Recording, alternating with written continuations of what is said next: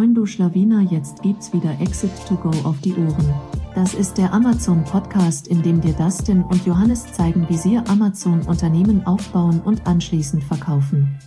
Moin zusammen und willkommen zu einer neuen Episode von Exit to Go. Heute mit einem, ja, man möchte sagen, großen Zahlen-Recap, denn wir haben uns gedacht, die meisten unserer Produkte sind jetzt um die zwölf Monate online und äh, da wollen wir doch einfach mal so ein bisschen äh, Revue passieren lassen, die letzten zwölf Monate, und schauen uns einfach mal an, ob wir gewisse Trends erkennen können im Bereich Logistik, bei unseren Produkten, äh, Advertising und gehen das Ganze Schritt für Schritt durch. Ähm, ihr könnt euch vorstellen, was im Hintergrund schon offen ist. Richtig, eine Excel-Tabelle, die Johnny vorbereitet hat und die werden wir jetzt erstmal ein bisschen durchgehen. Genau, wir, wir haben das Ganze in so verschiedene Abschnitte aufgeteilt. Zum einerseits Revenue Topline, Profit Margins, dann auch Frachtkosten, PPC Metrics oder Advertising Metrics, dann auch so ein bisschen BWA ähm, Zahlen, was haben wir noch? Inventory Turnover, Lead Times, Conversion Rates, also ganz verschiedene Metriken in, in verschiedenen Richtungen und wollen einfach transparent teilen, wo wir gerade so stehen und vielleicht dienen ähm, dient der eine Wert auch vielleicht als, Vergleich für euch und kann euch irgendwie weiterhelfen als Vergleichs- oder als Threshold. Yes. Ähm, genau, wie das denn erwähnt hat, wir haben ein Excel-Sheet offen. Ähm, in der ersten Zeile das Datum Mai 2022 bis August 2023. Das ist die per Periode, die wir uns ansehen. Warum Mai 2022? Ganz einfach, weil wir dort mit dem, weil wir dort die Marke quasi gelauncht haben.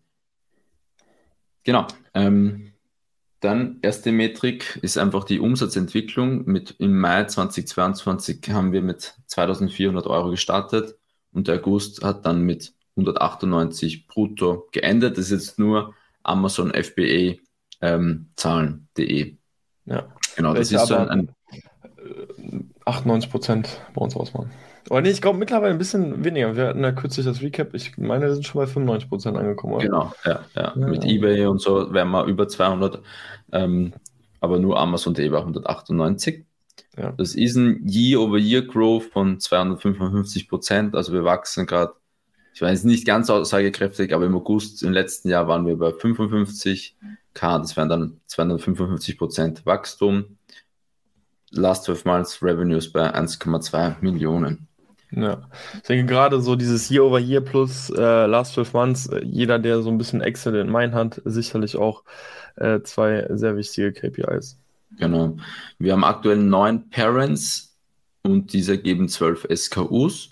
Ähm, wir haben hier auch noch so ein bisschen Entwicklung eingeblendet, wie viele Parents wir im Laufe der Zeit gelauncht haben. Das war im Jahr 22 noch sehr aggressiv, also da ist fast jedes Monat ein neuer Parent gelauncht worden. Das liegt ja. aber daran, da Dustin vor allem schon im, im, in, ja, davor schon an Produkten gearbeitet hat und die, diese quasi dann nur gelauncht wurden. Ähm, genau. genau. Vielleicht kurz auch zur Einordnung, vielleicht jemand, der jetzt äh, neu zuhört, äh, geschichtlicher Kontext quasi. Wir haben ja eine Marke quasi Frühjahr 22 verkauft. Äh, zu dieser Zeit wurde ja aber schon an neuen Produkten gearbeitet und dann war klar, okay, wir starten eine neue Marke und konnten dann eben die durchaus bereits ausgearbeiteten Produkte dann eben in einem recht zügigen Tempo launchen. Das ist eigentlich ganz interessant zu sehen, ähm, in was für einem Tempo eigentlich. Und sehen dann eigentlich so den wahren Schnitt äh, in, wie in welchem Tempo Produkte auf dem, auf dem Markt. Uh, bis November 22 ist eigentlich fast jedes Monat ein Produkt gelauncht worden oder ein, ein Parent. Und seither war es eigentlich eher alle vier Monate. Also, Seitdem hat das den Urlaub gemacht. Ey. Angeblich kommen jetzt ganz viele neue äh, Launches. Ja. Genau, aber jetzt, das ist mehr so die Re Realität, die Realität, dass wir einfach sechs bis sieben Monate für Produkte brauchen und ähm, in 22 war das noch so ein, ein Tailwind, auch von 2021 zum Teil. Ja, man muss auch zugeben, also was war denn auch nochmal, also man muss ja sagen, wir hatten ja eigentlich ähm, operativ ja auch viel weniger Tasks zu tun. Also heute sehen wir ja auch, dass gerade ähm, Produkte immer wieder mal auch äh, verbessert werden und äh, nachbestellt werden. Also es nimmt ja auch alles Zeit in Anspruch, PPC-Kampagnen laufen. Also das operative Geschäft ist ja auch einfach größer und die Ausarbeitung von Produkten, dem widmet man jetzt einfach nicht mehr den ganzen Tag, wie es sicherlich einfach gerade zu Beginn 2022 mhm. bestimmt mal den halben Tag einfach in Anspruch genommen hat, weil wir gesagt haben, okay, wir haben jetzt im Grunde ein bisschen Kapital, ja. äh, aber eben keine Produkte, deswegen war das operative Geschäft ja fast mit einer halben Stunde am Tag äh, erledigt, ja. sag ich mal. Genau. genau. Dann hier noch ein Chart Revenue per SKU. Also uns, wir haben ja so ein Threshold, dass jede SKU, ähm, ist, soll man eigentlich auf SKU oder auf, auf Parent einigen? Äh, ich denke, Parent-Ebene ist einfach ein bisschen aussagekräftiger. Ja, genau. Threshold 100k pro ähm, Parent pro Jahr Cross Revenue. Ähm, das ist bei einigen der Fall und bei, ich glaube, bei wenigen auch, auch nicht der Fall, aber ähm, generell die letzten Monate waren wir auch immer über 100k drüber als Run Rate. Und ja, genau, am Anfang halt, wie gesagt, da hatten wir noch ein ganz kleines Produkt oder eine kleine Nische. Ähm, Im September hier ein Aus, Ausreißer, einfach aufgrund eines Saisonsprodukts, das dann den Revenue einfach noch sehr in die Höhe gezogen hat hier. Ja. Genau, weil fairerweise dieses Parent hat drei SKUs, deshalb ist schon sehr signifikant letztes Jahr tatsächlich aber noch nicht, ne? Also das muss man auch sagen, dieses Jahr Stimmt, erst quasi mit. Ja. ja. Aber ja, overall, also man sieht einfach, denke ich mal, so ein konstantes, stetiges Wachstum. Und also richtig aussagekräftig finde ich es so im Grunde erst ab Oktober, dann, weil dann waren die meisten Produkte so äh, mehr online als davor. Ja. So, dann so viel zur Topline, zum, zum um, Umsatz. Jetzt, was ist übrig geblieben? Also Profit. Ähm, ich beziehe mich da auf den, auf den Profit, ähm, auf den Sellerboard Profit letztendlich. Also jetzt nicht den finalen GmbH Profit, sondern abzüglich Ads, Commission, Fulfillment. Und da haben wir im Schnitt so die, ähm, wir haben ein Threshold eigentlich so zwischen 18 und 20 Prozent. Das ist unser Ziel. Ja. Ähm, das war am Anfang auch gar nicht der Fall. Im September ein, ein großer Peak mit 37 Prozent, aber ansonsten bewegt sich das schon eher so bei 18, 17, 20. Jetzt waren wir auch bei 24 Prozent im August ähm, als Net Profit Margin. Genau.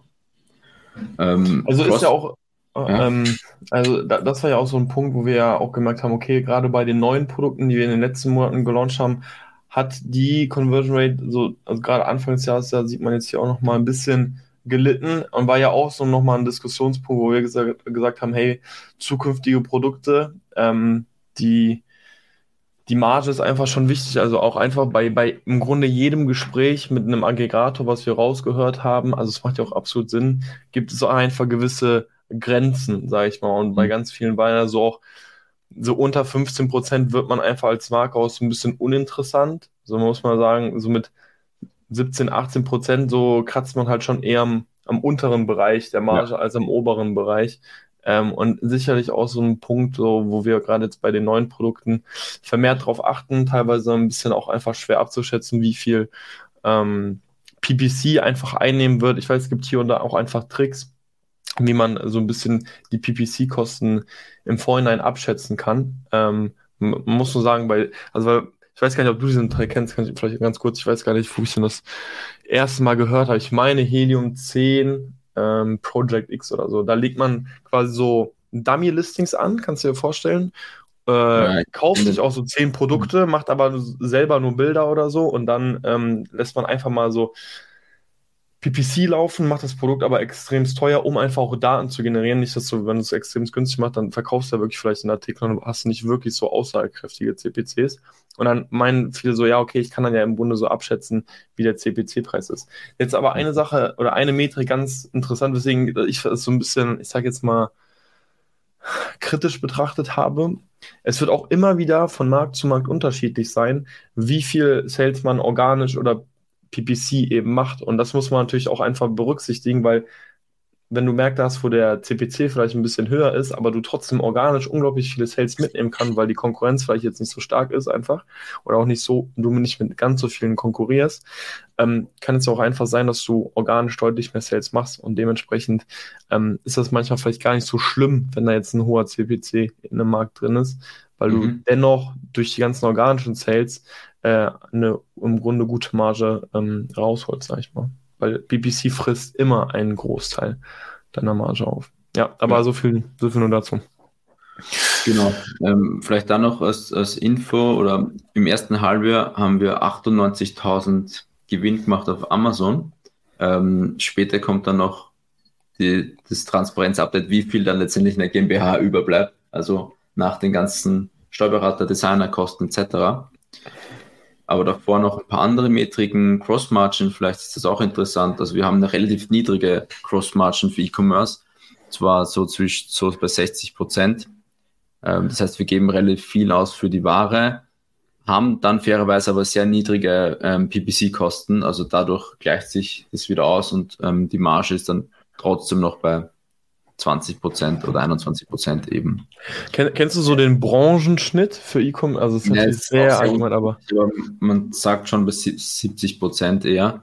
Ähm, okay. Die wird fairerweise, wir werden später noch darauf sprechen kommen, dass wir ähm, die Cross Margin, also das setzt sich, also setzt sich ja aus, aus, aus Verkaufspreis minus Bezugspreis zusammen und Bezugspreis aus dem Herstellerpreis, Frachtkosten, Zoll und so weiter. Und bei den Frachtkosten ähm, haben wir auch we ein wesentliches Ersparen, ein wesentliches Ersparnis gehabt die letzten Monate. Und dadurch erhoffen wir uns auch jetzt die Cross-Margin ein bisschen zu erhöhen, denn diese Sparnisse von den Frachtkosten sind hier noch gar nicht drinnen, weil die Ware quasi noch nicht verkauft wird, sondern mhm. gerade im Lager ist oder ähm, zum Lager geht. Aber wir hoffen uns eigentlich noch ein, zwei, drei Prozent bessere Cross-Margin in den nächsten Monaten, wenn diese Produkte auch verkauft werden, aufgrund der besseren Frachtgebühren einfach und Ersparnissen. Ja. Ähm, da sind wir auf jeden Fall gespannt, wie sich das entwickelt. Ähm, sollte auf keinen Fall schlechter werden in Zukunft. Genau, so viel zu Profit. Ähm, dann Import und Fracht. Da haben wir noch ein paar Metriken, und zwar wie viel Kubikmeter wir importiert haben, wie viel Frachtkosten wir dafür bezahlt haben und dann einfach auch der Schnitt. Das heißt, wie viel Euro kostet uns ein Kubikmeter für Fracht? Und Fracht ist jetzt nicht Zoll, sondern das ist einfach nur die Fee für, für, den, für den Transport zum Schiff und die Schiff wie einfach. Also einfach, was, was der Logistiker uns berechnet hat, aber ohne ähm, Zoll oder Einfuhrumsatzsteuer natürlich. Und da ist ein eindeutiger Trend zu erkennen, ähm, dass der nach unten geht. Wir waren da im Mai 2022 bei 330 Euro pro Kubikmeter und sind jetzt bei 100 Euro pro Kubikmeter angelangt. Das hat einerseits Hintergrund durch AGL, aber andererseits einfach durch die bessere Marktentwicklung ähm, oder die geringere Nachfrage nach Importen oder einfach nach ähm, Fracht. Ähm, dadurch ist einfach der Preis gesunken und ähm, merkt, merkt man eindeutig auch hier, dass wir hier sehr viel gespart haben. Also ja. eigentlich ein Drittel ähm, auf einen Drittel jetzt sind oder zwei Drittel gespart haben im Vergleich zu Mai 2022. Ja, wenn man sich die, den gesamten Zeitschrau jetzt mal anguckt, also es ist jetzt wirklich tatsächlich gerade all-time low. Man muss sagen, äh, jetzt auch August, das ist wahrscheinlich auch der Peak, wo wird sozusagen mit am meisten bei uns per AGL importiert wurde, oder? Ja, also, stimmt, stimmt. Ja. Aber wir, wann immer möglich, also wir, wir switchen da ja auch einfach vermehrt um, sind ja. da jetzt gerade aber tatsächlich auch noch am Schauen, aufgrund der Thematik, dass man ja bei Amazon direkt einlagert mit den Lagergebühren. Teilweise brauchen wir aber auch was für den Shop oder bevorzugen auch FBM. Deswegen da sind mhm. wir noch so ein bisschen ähm, in der Schwebe, wie das langfristig äh, sein wird, ob wir jetzt wirklich nur mit AGL importieren können. Aber dennoch spannend zu ja. sehen, in innerhalb, ja, was sind das dann? 15 Monaten, 15, 16 Monaten, zwei Drittel der Kosten gefallen pro Kubik. Effekt ist auch einfach, weil wir eine höhere Ordermenge hatten. Mhm. Spielt dann natürlich auch mit rein. Und auch manchmal hatten wir auch das Glück, dass zwei Orders gleichzeitig fertig waren und dadurch in einen Container gepackt wurden, von uns quasi. Mhm. Das spielt auch manchmal rein. Also das kann natürlich auch helfen, um da Frachtkosten zu sparen. Ähm, ja. also ich glaube, dass das, das hört ja. man aber, also das ist auch, also einfach, das finde ich interessant.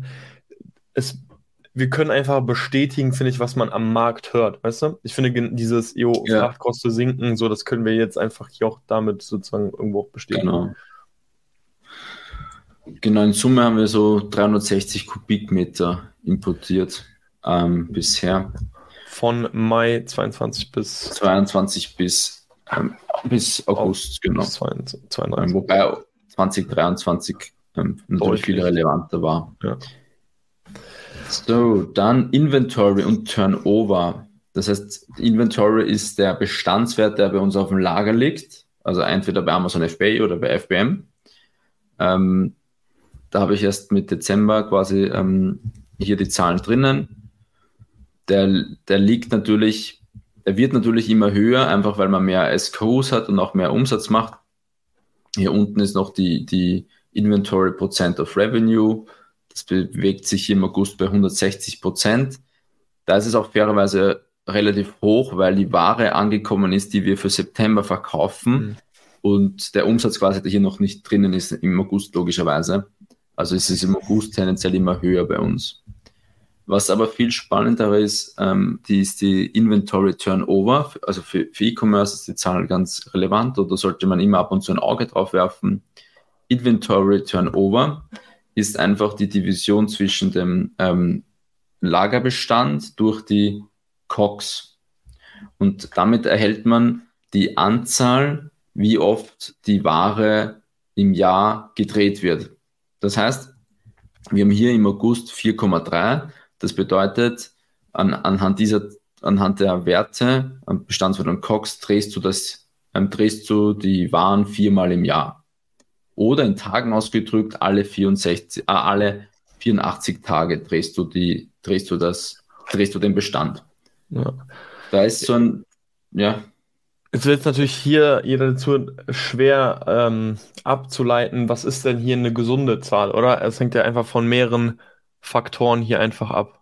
Genau, genau. Es hängt von vielen Faktoren ab. Also alleine wenn du in Deutschland importierst, dann sind ganz andere Thresholds für dich relevant als jetzt für, für China-Importe. Das hängt von der, also ich finde, man muss sich da immer an der Lead-Time orientieren. Mhm. Ähm, sollte nie viel höher wie die Lead-Time sein.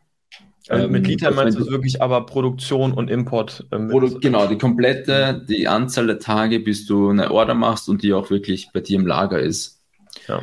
Ähm, genau, also wenn wir jetzt, wir haben eine Lead-Time von 105 Tagen so im Schnitt, schauen wir später noch. Wenn das jetzt bei 120, wenn unsere Inventory Turnover ähm, in Tagen bei 130 oder 140 Tagen wäre, dann würde es bedeuten, wir haben einen sehr hohen Bestand oder unser Bestand ist sehr lange auf Lager. Generell ist unser Bestand auch relativ hoch. Ähm, wir haben auch ein bisschen den Überstand immer aktuell, ähm, aber ist jetzt noch nicht so schlimm. Ähm, je geringer es ist, desto ähm, hast du natürlich weniger Kapital gebunden, aber dafür ist die Gefahr, dass du out of stock gehst. Also hier muss man irgendwie so ein Mittelmaß finden zwischen geringer Kapitalbindung und nicht out of stock gehen ja, das, das ist die Pille, die jeder schlucken muss, so ein bisschen. Ähm, man sollte hier noch ab und zu tracken, die Kennzahl, wo man sich da befindet. Ähm, ich finde es ja. ganz spannend. Bei uns hat sich jetzt gar nicht so wesentlich geändert über den Laufe der Zeit. Äh, mal bei 100 Tagen, ähm, mal bei 50 Tagen, aber es ist eher so zwischen 70, 80 Tagen, würde ich sagen, ein Schnitt. Ähm, so lange ist die Ware quasi im Lager da. Ja weil wir natürlich auch immer frühe Out-of-Stock-Phasen hatten oder ein paar Wochen oder ein, zwei Wochen Out-of-Stock waren bei manchen Parents. Ich glaube, also man muss ja auch zugeben, in unserem Reporting greifen wir diese Kennzahl ja auch nicht auf, richtig? richtig also, ja. ja. also macht ja aber auch hier einfach erst Sinn, sich diese Zahl mal anzuschauen, wenn man jetzt einfach vielleicht wirklich erstmal ein Jahr äh, Daten hat. Also weil was ich, willst du? Deine, Mhm. Inventory Turnover kannst du ja eigentlich gar nicht berechnen, wenn du jetzt irgendwie, also eine Bestellung oder, also ab zwei Bestellungen kannst du es theoretisch ja schon berechnen, aber davor ist ja überhaupt nicht. Nee, davor macht es gar keinen Sinn. Also auch wenn du nur zwei SKUs oder so hast, ich finde die Kennzahl viel spannender, wenn du 100 SKUs mhm. hast oder mhm. 200, wenn du einen richtigen Brocken hast, weil ich meine, warum wir die Kennzahl jetzt nicht im Reporting haben, ist, weil wir, weil wir jetzt nur zwölf Parents haben und wir wissen, bei welchen haben wir einen Überbestand, bei welchen nicht, bei welchen müssen wir nachbestellen. Da sind wir sehr, sehr, sehr nah dran an der optimalen, an den optimalen Bestand. Es kann aber sein, wenn das Portfolio schon so riesig ist, dass du gar keinen Überblick machst, welche SKU jetzt mhm. Äh, Überbestand ist oder nicht, dann macht es vielleicht Sinn, übergreifend, weil Inventory ist ja, sind ja alle Produkte, aber ja. wir kennen ja grob, ähm, wissen, bei welchen SKUs wir Überbestand haben oder nicht. Und wenn, wenn du, also wenn du die, die Bestellplanung optimierst, dann hast du hier eigentlich auch immer eine perfekte Zahl. Ja, das stimmt. Also hier kann man dann schon ableiten, okay, wenn meine wenn ich mich mit meinem Inventory Turnover deutlich über der Lead Time befinde, dann weiß ich, okay, Nachbestellung per se wahrscheinlich eher nach unten drosseln, weil ich habe ja noch Bestand. Oder Genau. ich kann sehen, welche Wichtigkeit das vielleicht jetzt für manche eher noch annimmt, ähm, wenn ich verhandle, zum Beispiel auch einfach nochmal die Zahlungskondition äh, zu besprechen, weil ich ja weiß, okay, ich habe immer noch unfassbar viel Ka Kapital gebunden, wäre vielleicht auch ein Ansatz da, also diesen Action-Step da auszuleiten. Ne? Ja, Ja. also ich, ich kann nur das, das Tipp mitgeben, wenn, wenn jetzt wirklich, äh, wenn da jetzt eine hohe Zahl rauskommt. Ähm, und die Lead, es ist ja so, die Lead-Time ist ja auch pro Produkt vielleicht unterschiedlich. Manche Produkte sind auf Deutschland, manche auf, auf ähm, außerhalb EU und so weiter. Wenn hier jetzt eine, eine hohe Zahl rauskommt, dann würde ich mir das Ganze mal auf Produktebene anschauen. Also wie, wie oft dreht sich ein Produkt, also das Ganze auf SKU-Ebene einfach und dann also eine Ebene tiefer gehen und dann wirklich einen Action-Step ähm, davon ableiten. Weil es kann, ist noch nicht aussagekräftig genug, wenn man hier einfach einen hohen Wert hat, ähm, sondern man sollte dann immer im nächsten Schritt nochmal eine Ebene tiefer gehen, auf SKU-Ebene und dann gucken, welche SKU holt jetzt wirklich einen Überbestand ähm, und warum und da dann Action Steps ableiten. Aber es ist mal erst so ein erster Indikator, Ja, finde ich. Ja. sweet. Dann ähm, so viel zum Inventory. Ähm, Äh, Frage einfach an der Stelle so ein bisschen tatsächlich so, für Mhm. uns glaubst du, wir nehmen diese Zahl irgendwann irgendwie ins Monthly Reporting auf? Würdest du sagen, das macht Sinn? Ich meine, man muss zugeben, auch Mhm. bei uns langfristig, Blick auf SKUs, planen wir auch nie irgendwie an die 100 SKUs. ja, also Ähm, aber Mhm. glaubst du, es wird irgendwann relevant für uns oder? Glaube ich ehrlich gesagt nicht, ins, ins, ins Weekly Reporting nicht. Wir, wir haben so ein Monthly BWA-Sheet, wo, das, wo, wo wir das reinschreiben oder wo diese Kennzahl drinnen ist. Aber letztendlich, wie gesagt, wenn du die, die perfekte Bestandsplanung machst oder perfekte Reichweitenplanung, dann, dann musst du diese Zahl ja nicht täglich tracken. Das ist eher so ein, äh, also ich glaube, bei uns ist es nicht relevant, die nächsten, das nächste halbe Jahr, Ja. Mhm. weil wir zu geringe SKUs haben. Und Okay. hoffentlich, hoffentlich richtig bestellen. Ja. Sweet. Dann zu den Lead Times. Hm, Vielleicht interessiert das einen oder den anderen, wie bei uns die Lead Times sind. Wir importieren alles von China. Ähm, hier, wir haben hier die Lead Time aufgesplittet in Production, dann in Loading. Loading bedeutet, oder Loading ist die Bezeichnung für ähm, Produ Produktionsfertigstellung und bis die Ware dann wirklich, bis das Schiff fährt. Es ist ja meistens so, dass die Produktion fertig ist, Quality Inspection fertig, aber dann muss erst die, ähm, die Ware zum, zum ähm, Hafen gebracht werden, da muss ein Team, ähm, Termin gefunden werden und dann muss auch die Ware meistens eine Woche am, am Hafen dort liegen und dann fährt sie irgendwann weg. Und das ist tatsächlich relativ hoch bei uns, zumindest an der Daten, die wir zu haben. Das ist 17 Tage. Auf dem Schiff, also wirklich Zeit auf dem Schiff ist ähm, kürzer, als wir jetzt gedacht haben, ist im Schnitt bei 28 Tagen. Man sagt eh, so 30 Tage ist der Schnitt, aber Mhm. wir haben hier ähm, 28 und dann haben wir noch so ein FBA-Check-in, also wie lange braucht es ähm, von, von, vom, bis wir einen Auftrag im FBM-Lager geben, bis es dann, bis der erste Check-in im FB-Lager ist, so fünf Tage. Ja. Genau. Ich finde schon ganz interessant noch zu sehen, auch Production. Also ich bin ehrlich, ich glaube, wenn mich jetzt, weil mein Bauchschuss wäre auf jeden Fall deutlich niedriger als 54 Tage. Ähm, also eigentlich so eine, ein Richtwert, an dem sich viele orientieren, hey, wie lange braucht meine Ware, um zu produzieren, um fertig zu werden, sind so 30 Tage. Mhm. Wenn du mal schaust mit 54 bist du bei fast doppelt, bei einer doppelt so langen Production Time. Ja, ich Ähm, meine, es gab bei uns auch immer wieder Ausreißer, fairerweise. Hier ist auch ein Dings Mhm. mit 93 drin. Ich kann mich jetzt gar nicht mehr erinnern, aber es kann ja sein, dass dann oft irgendwas noch hinzugefügt wurde oder die, oder eine, oder der Inspection-Test ist gefehlt, es muss irgendwas angepasst werden oder so. Das würde hier dann auch reinfallen, theoretisch. ja. Also, ähm, genau, deshalb haben wir 54 Tage, obwohl wir Das ist auch, aber, ja. ja, Nee, ich würde sagen, das ist aber durchaus eine extrem wichtige Kennzahl für uns, die wir äh, im Grunde dann ja doch irgendwo wöchentlich reporten im Sinne von wann immer hier eine neue äh, Produktion wird. Das Bestellplanung, genau, für ist die das Bestellplanung ist sehr, sehr wichtig. Ja. Genau, weil wir haben im Schnitt eben Lead-Time 105 Tage anhand der Daten und wir planen aber eigentlich immer 120 Tage äh, Lead-Time, also so 15 Tage Puffer, die wir dann theoretisch als Überbestand hätten, in der Theorie. Ähm, also so um den Dreh herum. Wir sagen immer, vier Monate Lead-Time ist jetzt nur Pi mal Daumen. Bei uns. Das ist schon auch krass, muss man sagen. Ne? Der Zeitraum, wo wir sagen, okay, jetzt machen wir eine Order. Ja. ja. So, dann mehr auf, auf Amazon FB Listings. Also wir schauen uns mal die, die Conversion Rates an. Wir sind in der Werkzeuge- und Baumarktbranche. Vielleicht ist es noch eine Info für die Conversion Rates. Die hat sich von Zeit zu zwei, Zeit von 5% bis zu 9% entwickelt. Hm, war auch mal ganz oben bei 11% im September, vermutlich auch wegen diesen Saison-Parents und ging dann auch wieder zum Februar auf 7% runter. Also es overall würde ich sagen zwischen 9 und 10 Prozent über alles, ähm, über alle Nischen. Gibt auch ein paar Produkte, die sind sehr schlecht, die haben nur 2 Prozent oder 1 Prozent. Manche haben wieder 14 oder 15 Prozent. Also es ist dann doch ein bisschen unterschiedlicher. Natürlich auch vom Monat abhängig oder von den Aktionen. Wenn dann sieben Tage Angebot ist, ist die Conversion hier zum Beispiel, das weiß ich, hier ist die Conversion Rate 2% besser geworden, nur durch das sieben Tage Angebot. Mhm. Ähm, genau, aber overall zwischen 9 und 10 Prozent, würde ich mal sagen. Ja, gerade die letzten drei Monate sehr konstant auf den 9 Prozent.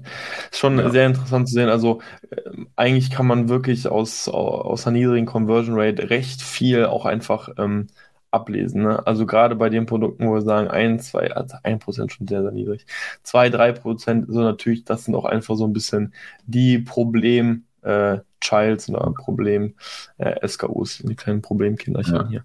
Ähm, auch hier vielleicht einfach auch mal interessant, ähm, wir haben tatsächlich noch nie jetzt, also für die neue Marke, ein Produkt gelauncht und es abgestoßen. Äh, selbst bei dem Produkt mit den 2-3% wurde kürzlich noch eine Nachbestellung aufgegeben. Das ist aber vielleicht noch etwas, was äh, bei uns interessant wird, einfach auch für die Zukunft. Gerade bei Produkten, wo wir wissen, die binden viel Kapital. Ähm, ist halt immer wieder so ein bisschen, zumindest eine mhm. Diskussion gewesen, wie, inwiefern macht das einfach Sinn, sowas langfristig zu halten. Andererseits haben wir auch gesagt, hey, wir haben einfach so viel jetzt schon Zeit investiert in die Produktausarbeitung, in die Bilder, und, äh, dass wir sagen, okay, wir wollen zumindest einfach auch ähm, das Ganze jetzt noch so ein bisschen mitnehmen, sage ich mal. Es kann tatsächlich zum Beispiel auch sein, dass wir gesagt haben, bei einem Exit wird das dann so ein bisschen rausgerechnet, weil es kann auch durchaus sein, dass äh, Aufkäufer sagen, solche Produkte sind einfach nicht interessant für mich. Ähm, weil man muss auch sagen, wir haben da ja, ich meine, ein Produkt dabei, was unter 10% Marge hat. Ähm, und das ja. zieht natürlich. Also gar nicht, also das, das Produkt, worüber wir sprechen, ist teilweise auf Break-Even zum Teil, je nach ja. ähm, Tacos. Also ja. Da ist immer wieder die Überlegung, wer bestellt man nach. Wir haben jetzt nochmal nachbestellt, weil wir irgendwie auch hoffen, dass es sich nochmal dreht, fairerweise. Ja. Die ja. Hoffnung stirbt da zuletzt. Aber es berechtigt, wenn jetzt wirklich das Cash knapp ist oder wenn äh, es eine bessere Opportunität gibt, dann wäre es schon rational eigentlich auf die bessere Opportunität einzugehen, wenn man jetzt das Kapital nicht hätte. In dem Fall hat es ja. noch gepasst. Aber haben auch nur ein Drittel nachbestellt, fairerweise. Ja, ähm, stimmt. Genau ja, einfach mal das Grundrauschen jetzt vielleicht noch ein bisschen mitzunehmen, aber vielleicht wird es auch bei uns irgendwann äh, die ersten abgestoßenen Produkte geben. Also ich glaube, da muss man sich auch einfach ein bisschen so von verabschieden von dem Gedanken, jeder, jeder Launch ist einfach ein Erfolg. Jetzt ja. gerade auch kürzlich ein Produkt gelauncht, wo im Grunde auch die Conversion Rate nicht da ist, wo wir sie haben wollen und generell der Absatz und Umsatz nicht ganz da ist, wo man ja. ihn äh, haben möchte. Ja, aber solange der Schnitt einfach steigt, äh, ist ja, ist ja alles gut. Genau. So viel zu den Conversion Rates. Dann schauen wir uns zu den Bewertungen an oder Ratings und neue Bewertungen. Das haben wir erst, erst ab April 2023 so richtig getrackt. Also wir haben schon immer getrackt, wie viel die Average Rating ist, also wie sich der Schnitt so ähm, verändert. Also es ist auch vom, vom Weekly Reporting, wenn das, oder das den trackt sowieso auch täglich, ähm, wie, sie, wie die Bewertungen gerade sind. Das ist das Wichtigste für uns. Aber die Anzahl der Bewertungen haben wir erst mit April getrackt. Und Vielleicht auch kurz, wa warum haben wir eben ab da getrackt, weil wir da eben auch mit diesen handgeschriebenen handgesch Karten so richtig, ja. Also wir haben auch im März angefangen, aber hier macht es Sinn, mit April reinzugehen, weil wir schauen uns hier an, wie viele neue Bewertungen haben wir bekommen in den letzten Monaten. Das waren jetzt hier zum Beispiel im August 136 neue Bewertungen haben wir bekommen. Mhm. Und wenn wir das jetzt im Verhältnis zu den Gesamtbestellungen setzen, also allen Bestellungen, die auf Amazon reinkommen, dann wären das hier 5%. Und das bedeutet Im, Monat. im August, genau, das war im April bei 8%, im Mai bei 6%. Und das würde bedeuten, dass quasi 8 von 100 Leuten ähm, eine Bewertung abgeben. Das heißt jetzt nicht, dass die ähm, eine, eine 5-Sterne-Bewertung ist, sondern einfach nur eine Bewertung abgeben. Ähm, mhm. Das, genau, also 8, zwischen 5 und 8 Prozent war bei uns dieser Schnitt von Neubewertungen im Verhältnis zu den Gesamtorders. Ja. Für, vielleicht für den einen oder anderen auch spannend als, als Threshold. Wir arbeiten ja immer wieder mit, mit den handgeschriebenen Karten. Hm, wir hätten auch gern bessere Vergleichswerte, wo wir das noch nicht gemacht haben, äh, zum Beispiel September 22 oder einfach 22, dann hätte man vielleicht gesehen, welchen Effekt das wirklich auch overall hat. Ähm, wir wissen ja, dass zu 10% von allen handgeschriebenen Karten eine Bewertung machen. Aber jetzt auf dieser Gesamtebene haben wir es dann nicht getrackt, leider. Ja, aber vielleicht auch noch ganz kurz hier, also jetzt nicht denken, also okay, wenn man handgeschriebene Karten nutzt, dann hat man 8% oder warum hatte die im letzten Monat 5%? Ähm, also, weil ich, wie gesagt, hier, wir nutzen gerade in den letzten Monaten nur noch vereinzelt die Karten. Also spannend wäre sicherlich jetzt auch nochmal so März, April gewesen und selbst da also April haben wir ja, aber selbst da haben wir ja nicht bei allen Produkten die Karten genutzt. Genau. Wir haben in der einen oder anderen Recap-Folge auch das Ganze mal geteilt und da waren wir, um einfach so einen Schnitt jetzt auch mal sagen zu können, waren wir so bei 10%, meine ich, von ähm, den Leuten oder bei den Produkten, wo wir letztendlich wirklich Karten rausgeschickt haben. Da kann man mit so einem Schnitt, sage ich jetzt einfach mal, von 10% rechnen, die dann eine ja. Bewertung abgeben, wenn sie eine handgeschriebene Karte bekommen. Weil hier haben ja, wir natürlich ja. jetzt nur noch ein paar Karten gehabt, aber overall über alle Produkte sind ja hier alle Orders, ähm, wird das natürlich dann auch unten verzerrt. Ja, genau. Also hier zum Beispiel war, hier im August sieht man es vielleicht ganz gut, da haben wir bei einem Produkt im August mhm. Bewertungen rausgeschickt und dementsprechend ist das auch das ähm, gestiegen. Also da hat sich mhm das verzehnfacht quasi die, die Anzahl der neuen Bewertungen. Ja. Ähm, kennst du eigentlich einen Threshold oder einen Average, was hier gut oder schlecht ist? Ähm, oft, also ich habe schon oft sehr auf die Zahl 1 und 2 Prozent gehört, dass das so die organische Zahl ist über ganz Amazon hinweg. Das, mhm. Ähm, wenn man nur diese Auto-Respawn dann. Ja, also die ist, die, ist, die ist dann halt irgendwann auch mal ein bisschen gestiegen, weil du hattest dann halt irgendwann Request for Review, dann ist sie auf jeden Fall nach oben gegangen. Generell, also als dieser Button eingefügt wurde, gab es erstmal auch wirklich über die nächsten zwölf Monate einen extremen Anstieg von der Anzahl der Bewertungen. Ja. Ähm, so, mittlerweile reagieren da wahrscheinlich auch immer weniger Kunden drauf, weil es einfach ja irgendwo was Neues von Amazon war, was es ermöglicht hat, so nach einer Bewertung zu fragen. Ja. Ähm, deswegen so handgeschriebene Karten funktionieren meiner Meinung nach derzeit mit, mit am besten. Äh, und ich kann mir gut vorstellen, dass wenn man jetzt nochmal overall den organischen Schnitt nehmen würde, also der pendelt irgendwo noch immer zwischen 1 und maximal wahrscheinlich 3%. Ah, okay, spannend, spannend. Also so auch hier, ne, also einfach um das auch abzuschließen, handgeschriebene Karten funktionieren auf jeden Fall. Das hatten wir jetzt wirklich mit mehreren Chargen, konnten wir das bei uns wirklich sehen. Mhm. Genau, dann haben wir Advertising. Ähm, also wie schaut es bei uns auf, dem, auf der PPC-Ebene aus? Ähm, die bekanntesten Metriken Tacos und Akos bewegen sich, also Tacos bewegt sich, ich würde mal sagen, so 6 bis 8 Prozent, gibt ein paar Ausreißer mit 1 Prozent. Ähm, das ist wieder diese Saison-Parent, aber overall würde ich sagen zwischen 6 und 8 Prozent. Das ist auch unser Ziel, Tacos ähm, wo der Akkurs bewegt sich zwischen 17, 18, 20 Prozent, ähm, relativ konstant. Auch hier wieder ein paar Ausreißer ab und zu in einem Monat. Ähm, wie jetzt zum Beispiel im August ist auch relativ ähm, höher als normal, aber overall, ich würde mal sagen, ist Schnitt 20 Prozent. Ja.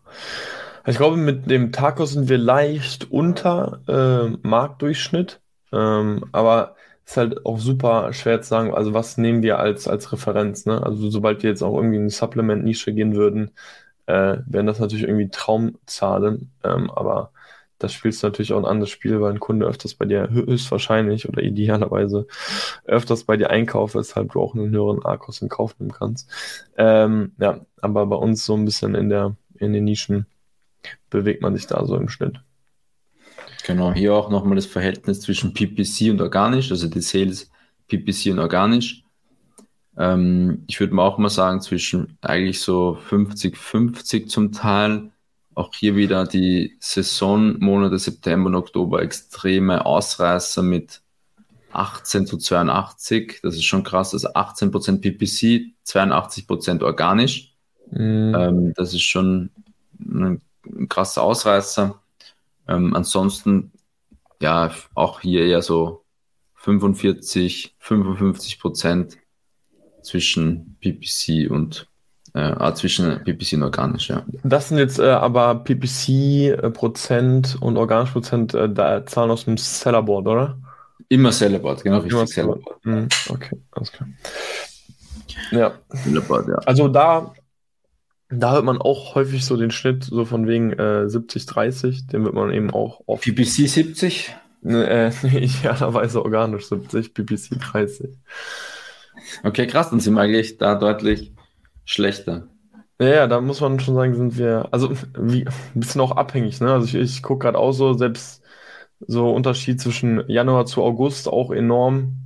Aber ja, okay, aber Januar, Februar, März, Anfangs, die ersten Monate des Jahres äh, scheinen sich da eigentlich ziemlich äh, eingependelt zu haben. Wobei man sagen muss, würde man jetzt hier nochmal die Seller Central Zahlen nehmen, würde sich das Ganze nochmal äh, noch schön, ja. Hm. Okay. okay, so viel zum Advertising. Aber wohl, ne, wir haben noch CPC. Vielleicht ja, ich denke, das ganz spannend. CPC spannend. über alle Kampagnen, über alle Nischen. Ähm, jo, jetzt sagen wir uns ein paar Sätze zu unserem CPC. Ja, man muss natürlich sagen, wenn man jetzt gerade auch sich den Anfang anschaut mit, mit 33 Cent, waren wir eben auch in einer Nische unterwegs, wo ähm, der durchschnittliche VK sehr niedrig ist. Dementsprechend das korreliert ja schon irgendwo. Je niedriger der VK, umso niedriger tendenziell auch der CPC. Ähm, und wir sind tendenziell immer in teurere Nischen reingegangen. Nichtsdestotrotz, also man, man hört ja schon, hey, PPC wird immer teurer. Also das ist ja schon etwas, was man einfach hört. Und wenn wir uns jetzt einfach mal äh, ein paar Daten rauspicken, so August, September, sehen wir, blicken wir im August auf einen äh, CPC von 53 Cent versus jetzt 68 Cent. Also mit jetzt meine ich August ähm, 23. Also man sieht schon eine, eine Erhöhung. Wobei man auch hier auch zugeben muss, da hatten wir jetzt auch noch nicht alle Produkte online. Also es wird generell, gerade wenn man sich jetzt im Allgemeinen jetzt bei uns immer den Schnitt anschauen, wird immer ein bisschen verzerrt, weil neue Produkte an, reinkommen und neue Märkte das Ganze auch verzerren. Wir sind gerade auch jetzt wirklich kürzlich in den Markt reingekommen oder reingegangen, wo die CPC-Preise e, deutlich höher waren. Ähm, deswegen sieht man auch so ein bisschen bei uns von Januar bis, ich sag jetzt mal Mai, sieht man schon ja, einen ziemlich konstanten CPC um die 55. Da wurden keine neuen Produkte gelauncht. Ja. Genau, da wurden auch keine neuen Produkte gelauncht. Um die 56 Cent ähm, herum, also scheint da ziemlich konstant zu sein. Und das ist dann ja ungefähr so Stand August auch 22. Also ich würde jetzt nicht behaupten, dass wir jetzt unglaublichen Anstieg in unseren CPC-Kosten gesehen haben. Man muss aber auch sagen, bei uns ist ja gerade in der Produktauswahl äh, die ganz, das ganze Ökosystem Amazon Ads ein extremer Punkt. Also wir berücksichtigen ja gerade ähm, in der Auswahl der Nische, in der Auswahl des Produktes ganz stark auch, wie prominent, wie stark werden die ganzen Ad-Plätze denn einfach auch bespielt. Und deswegen versuchen wir auch einfach immer tendenziell in Nischen zu reingehen, die nicht so stark umkämpft sind. Ähm, aber auch wir fallen mal immer wieder hin, ähm, was jetzt einfach der, der kürzliche Launch auch gezeigt hat. Ähm, denn da sind die CPC-Kosten dann doch deutlich höher als initial gedacht. Ja. Genau, so viel zur CPC. Also so 60 Cent würde ich mal sagen, das Schnitt overall. Was ich eigentlich ganz so interessant ja. äh, fand zu sehen, ähm, obwohl tendenziell wir immer teure Produkte auf den Markt bringen, äh, kann man nicht immer sagen, dass auch indirekt der CPC viel teurer ist. Also wir haben jetzt wirklich auch den Fall, wir haben Produkte, ähm, wo der durchschnittliche VK so zwischen, ich sage jetzt einfach mal, so um die 100 Euro kreist, vielleicht sogar tendenziell mehr, versus Produkte, die kosten 3, 40 bis 50 Euro und da sind teilweise die CPC-Kosten höher. Das ist halt mhm. schon interessant dann einfach zu sehen. Ne? Mhm. Ja. Man muss natürlich auch zugeben, dafür sinkt häufig bei teuren Produkten deine Conversion Rate. Das ist durchaus etwas, was man vielleicht auch nochmal erwähnen könnte. Mhm. Aber selbst das will ich nicht pauschalisieren. Kommt auch immer drauf an, ne? Also, wir haben sicherlich auch Fälle gesehen. Wie Anwalt, Dirk. Es kommt drauf an. Ja, also ich mag das ja auch gar nicht, ne? Aber ich glaube, je mehr du dich einfach mit einer Sache beschäftigst, umso mehr Eventualitäten erkennst du halt immer wieder. Deswegen, also wir, wir versuchen ja schon immer einfach so ein bisschen was so mitzugeben. Ja. Ähm, deswegen, also an sich, wir, ich würde sagen, wir können zumindest mehr oder minder konstante CPC-Preise sehen. So, das würde ich auf jeden Fall so mitgeben. Dann kommen wir eigentlich zum letzten und zum vorletzten Abschnitt und zwar die Video-Performance. Ähm, wir haben eigentlich ja. so gut wie bei allen Parents oder Listings ein Video drinnen und haben da nochmal die, die Click-Through-Rate und auch das Verhältnis zwischen den Videoklicks und den ähm, Sitzungen auf, auf der Detailseite.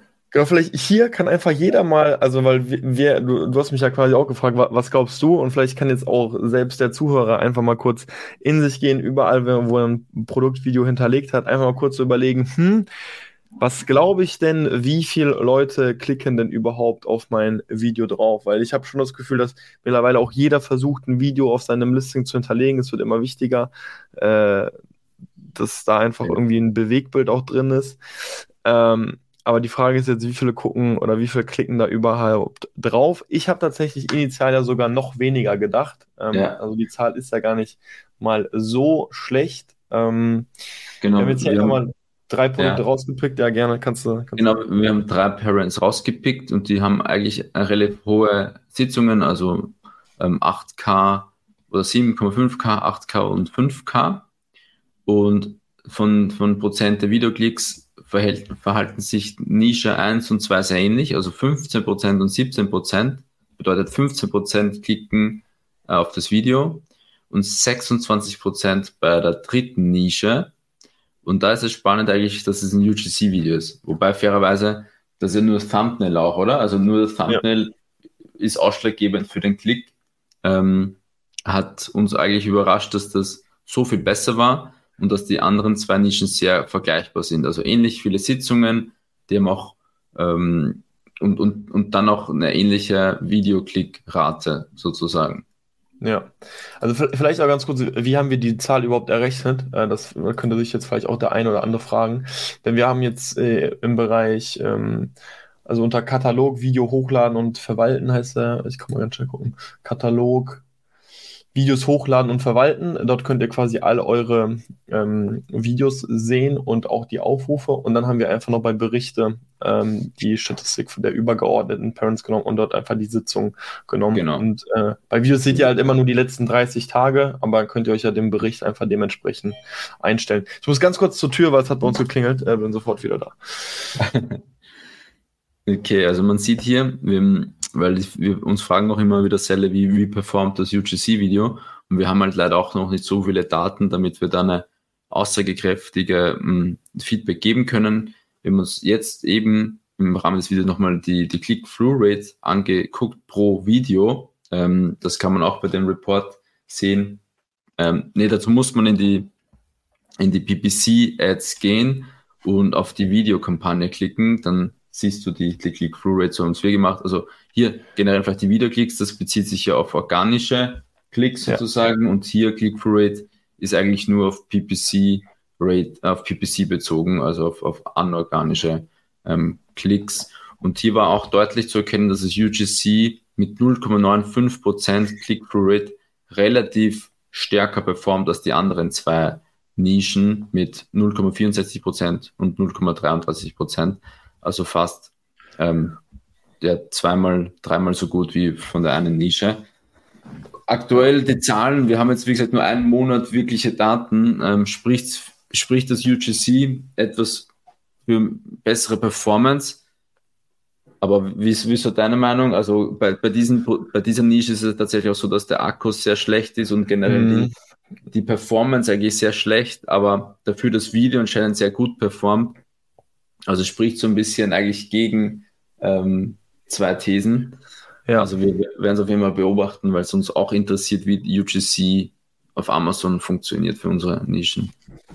Ja, also unser Gedanke war ja auch einfach da, man muss sagen, wir haben ja abseits der Marketing äh, der Amazon Bubble hört man ja sehr viel über UGCs. Ja? Also dass äh, bei ganz vielen äh, das the way to go waren, um einfach jetzt äh, neue Kunden zu akquirieren, schon fast eher auf einem abnehmenden ähm, abnehmenden Trend sind als jetzt irgendwie äh, der neue der neue Hype. Nur wir hatten das Gefühl, UGCs sind nie so richtig auf Amazon angekommen und wollten das einfach mal ausprobieren. Dementsprechend haben wir dann einfach mal bei Speakly äh, UGC angefragt und der ganz große Vorteil von UGCs ist einfach auch für euch, dass ihr hier deutlich we weniger Produktionskosten habt, ne? also deutlich geringere Produktionskosten. Also wir haben jetzt für UGC knapp 150 bezahlt. Äh, für ein Produktvideo seid ihr wahrscheinlich zwischen 1,5 und 2K mittlerweile im Schnitt dabei, wollte ich jetzt einfach mal sagen. Und äh, wenn man sich dann die Zahlen anschaut, ist das halt schon erstaunlich gut an sich. Ne? Also im Grunde wohl von 150 Euro was, was das gekostet hat. Ja, plus ähm, CTR ähm, scheinen da wirklich sehr gut zu performen. Ja. Genau. Man, man, muss, man muss auch da sagen, wir haben jetzt noch immer nicht für uns die finale Strategie entschieden, wie, wie es einfach bei zukünftigen Produkten sein wird. Ähm, aber wir sind auf jeden Fall jetzt nicht abgeneigt, auch weiter mit UGCs auf Amazon selbst zu arbeiten. Ja, vor allem, wenn du dir 2K sparst oder das mehr fürs Video, ist ja. schon Grund darüber nachzudenken. Auf jeden Fall. So, dann einen letzten Abschnitt haben wir, und zwar noch ähm, BWA-Update. Und zwar, wir haben ja hier eigentlich hauptsächlich Sellerboard-Zahlen. Ähm, und wir haben vorher kurz den Profit gezeigt. Der war im ersten Halbjahr 98.000 Euro im Sellerboard Profit. Und jetzt wollen wir euch zeigen, was denn letztendlich in der BWA hängen bleibt. Also nach Designer, nach Steuerberater, nach Tools, nach ähm, Personalkosten ähm, etc. Disclaimer, nicht ganz so viel. Disclaimer, nicht ganz so viel, genau. Wir haben jetzt die BWA nur bis Juni 2023, deshalb vergleichen wir auch nur das erste Halbjahr. So, neues Tabellenblatt. Ähm, also, 98.000 Profit laut Amazon. Dann gehen mal 60k weg für Personal und Kfz. Dann Versicherungen und Beiträge mit 1,4k, Software mit 3,2k, Bewirtung, Reisekosten und Fortbildung für 4K, Beratungskosten, da ist Steuerberater ähm, und sowas drinnen mit, mit knapp 6K. Und jetzt die größte Position, Designer, Compliance, Custom Support, Lager und PPC. Da ist fairerweise Designer und Fotograf und das Ganze das, der größte Posten das liegt Vielleicht, vielleicht schon ganz kurz zum Verständnis. Also PPC, ja. damit ist unser PPC Freelancer. Ja, genau, genau, ja. genau. PPC nicht das Advertising ja. selbst, sondern die, die Beratung quasi. Und Designer, äh, also hier die, der Posten mit 29.000, der größte Posten, das liegt daran, dass wir zum Teil eine, eine Designerrechnung erst jetzt final abgerechnet haben und einfach viele Designerkosten für die ganzen Launches aus diesem Jahr und, und letzten Jahr zum Teil jetzt erst abgerechnet wurden. Deshalb bitte hier reinfällt ins erste Halbjahr. Ähm, dann natürlich die Customer Support Fee pro Monat, Compliance für die ganzen Tests, auch Lager, die Lagergebühren ähm, bei Unicon und so weiter sind, ist auch hier drinnen. Und das Ganze führt dann zu einem Verlust von 4,5k. Also äh, von 98k Amazon Profit ist letztendlich nichts übrig geblieben oder Break-Even to be fair, das war auch geplant oder das war uns auch bewusst so.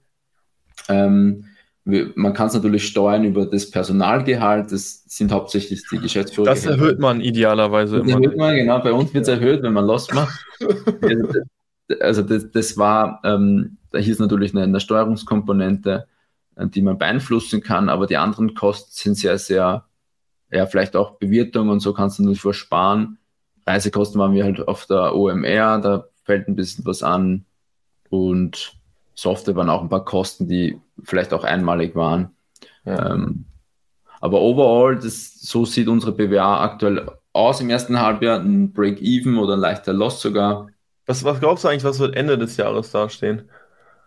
Ähm, bei der BWA, uh, da will ich jetzt keinen Forecast geben. Da ich sage nur eins, September, ich sage mal so, August, September und Oktober sind hier schon die, die hauptsächlichen Profitbringer-Monate. Okay. Also von, von eigentlich rettet September das ganze Jahr so ein bisschen in diesem Ein Jahr. Vorteil hat das Ganze natürlich dann, äh, wenn ihr einen. Äh, wir zahlen keine Steuern. Bisher haben wir noch genau. keine hier. Genau, war, wenn ihr keinen Gewinn ausweisen könnt, könnt ihr dementsprechend auch äh, keine Gewerbesteuer zahlen und dementsprechend. ähm, der, der, Steuer, der Steuersparfuchs hier. Ja, Steuer der Steuersparfuchs hat zugeschlagen. Ja. ja.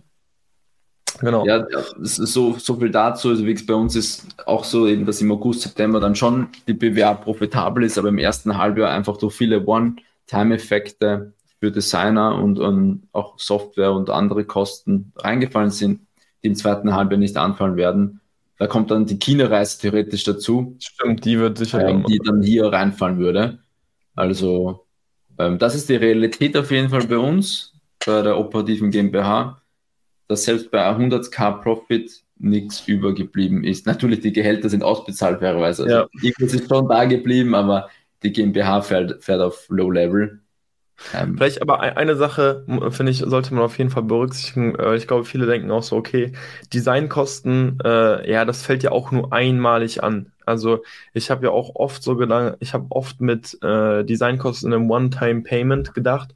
Und ich mhm. glaube, da muss man sich auch ein bisschen anfreunden mit dem Gedanken, dass im Grunde, also einerseits launcht man natürlich in einem gewissen Zyklus äh, Produkte. Dementsprechend, selbst wenn es ein One-Time-Payment ist, ist es trotzdem ein wiederkehrendes, weil das Portfolio einfach wächst. Plus, also das sehen wir zumindest auch stark, dass wir auch immer wieder einfach mal Produktbilder anpassen. Das hatten wir auch einfach kürzlich in der Recap-Folge, wo wir gesagt haben, wir, haben, wir versuchen Fragen in den Bildern zu beantworten. Ist irgendwo dennoch einfach auch ein wiederkehrender Posten und ja. äh, der ist sicherlich auch nicht klein bei uns. Also das muss man, ähm, denke ich, auch einfach langfristig berücksichtigen, dass das Kosten sind, die, die auch tendenziell eher bleiben als verschwinden. Hier sind zum Beispiel auch die ganzen Bewertungskarten drinnen und sowas auch okay. nicht billig sind. Ja. Ähm, sind auch nicht One-Time-Effekte, aber natürlich auch für die Person, die das rausschickt und, und die Karten selber, das, das war schon, da haben wir schon 3, 4K investiert mittlerweile in, in Summe ähm, mhm. nur für Bewertungskarten rausgingen. Also, ähm, ja. Jetzt. Sheet, dann, ähm, mein Sheet ist durch. Ich weiß nicht, wenn, wenn da draußen jemand noch andere spannende Metriken zur Verfügung hat, die jemanden interessieren, dann können wir ja nochmal so ein Update machen am Ende des Jahres oder wenn die zweite, wenn das ganze Jahr abgelaufen ist, können wir nochmal so ein Update machen, wenn das spannend für, für dich da draußen ist und vielleicht auch weiterhilft als Referenz. Und genau, hast du noch irgendwas? Ja, ich würde würd wirklich sagen, that's it. Also ziemlich, also wirklich sehr transparent einfach mal aufgelistet, äh, wo Kosten anfallen, wie sich Kosten auch bei uns entwickelt haben. So gibt sicherlich auch erfreuliche Dinge, gerade wenn man sich auch den Bereich Logistik anguckt. Ähm, und ich sehe da immer noch Potenzial zum Optimieren, ähm, ja. einfach auch, auch bei uns. Ähm, und ja, es bleibt auf jeden Fall spannend äh, und ich freue mich äh, schon aufs äh, Jahresupdate dann oder aufs Jahresrecap. Mit profitablen Gewinn dann. Ah, also doch eine, ah, doch eine kleine Prognose von Johnny. Das konnten wir ihm entlocken. Ja. Das auf jeden Fall, ne, das schon. Also, sonst wäre es traurig, sonst wäre es ein bisschen traurig. sonst wäre es traurig. Ähm, ja, aber ansonsten würde ich sagen, ähm, vielen Dank fürs Zuhören, oder? Hast du noch was? Bis zur nächsten Folge. Ne, okay, also dann sage ich auch bis zur nächsten. Hast du noch was? Ja, bis zur nächsten Folge. Nee, wie viel? Also, wir sind durch, wir sind durch. Ja, ihr habt es gesehen, ihr habt es gehört. Ähm, ich sage vielen, vielen Dank fürs Zuhören und bis zur nächsten Folge. Ciao, ciao. Ciao, ciao.